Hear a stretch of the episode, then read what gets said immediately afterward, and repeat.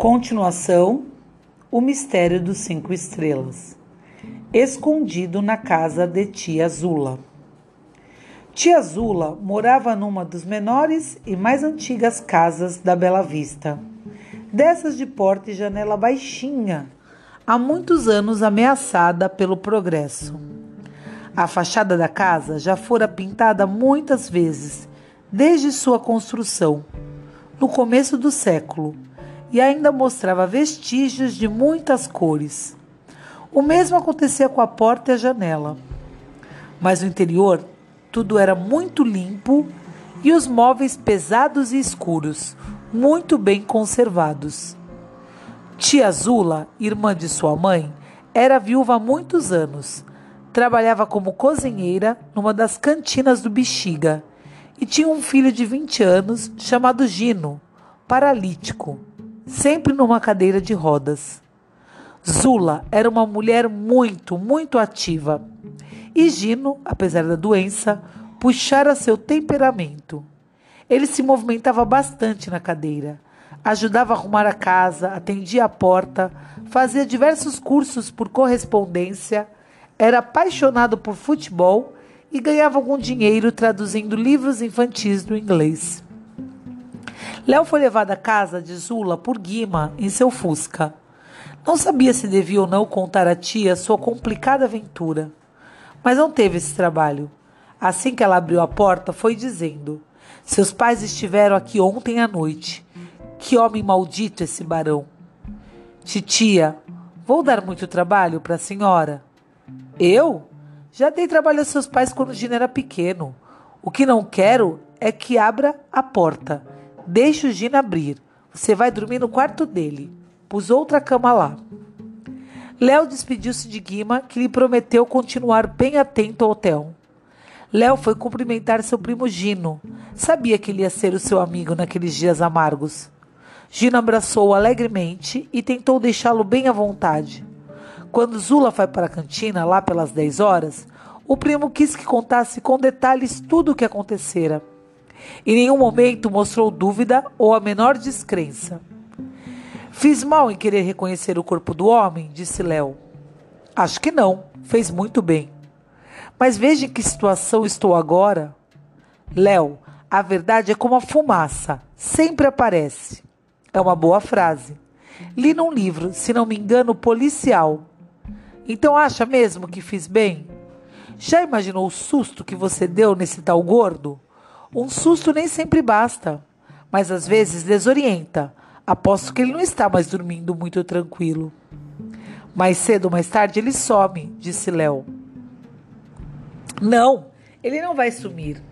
Não disse que vai colaborar na campanha de Natal daquelas senhoras?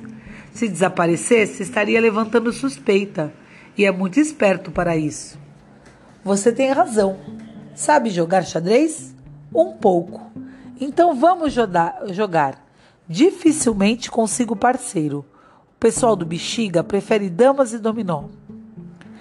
Mesmo se conseguisse fixar a atenção, Léo seria derrotado nas três partidas que jogou com Gino.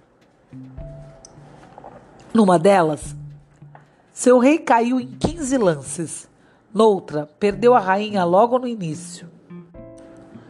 Já vi que é muito bom nisso. Você deve ser melhor que eu em corrida de 200 metros com barreira, replicou Gino, que sempre fazia alusões engraçadas à paralisia de suas pernas. Você daria um campeão nesse jogo. Eu só não pertenço ao clube de xadrez porque lá não há rampas. Para quem teve paralisia infantil, as escadas são piores que o barão do 222. Creio que é a única coisa que me derrota. O resto é moleza. Léo sentiu que a companhia de Gino era a melhor que poderia ter em momentos como aqueles.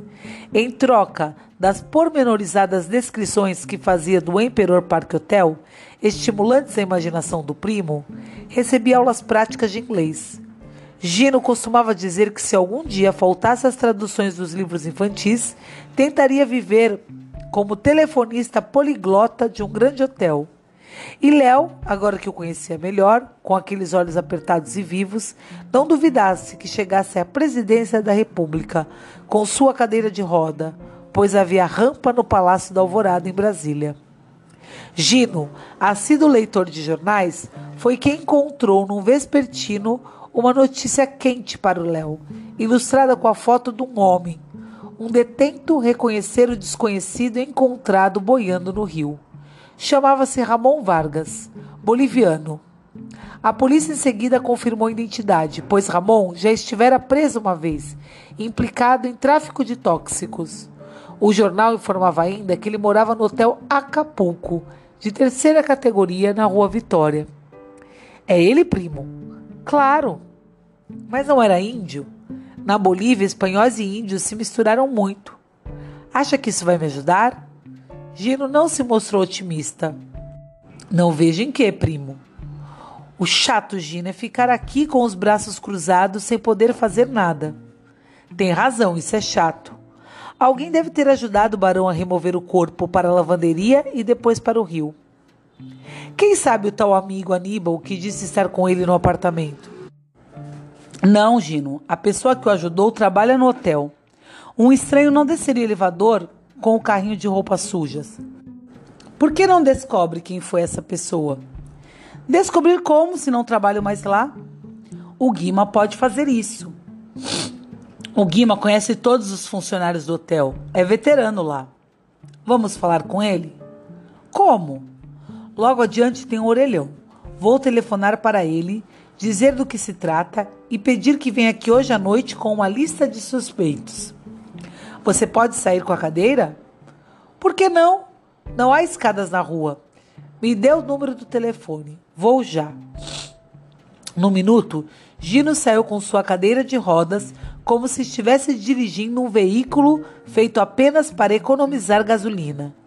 Na sua ausência, Léo entusiasmou-se com a ideia de contra-atacar. Afinal, já fizera loucura em procurar o cadáver na lavanderia e identificá-lo no Instituto Médico Legal. E estava sendo procurado pela polícia como ladrão.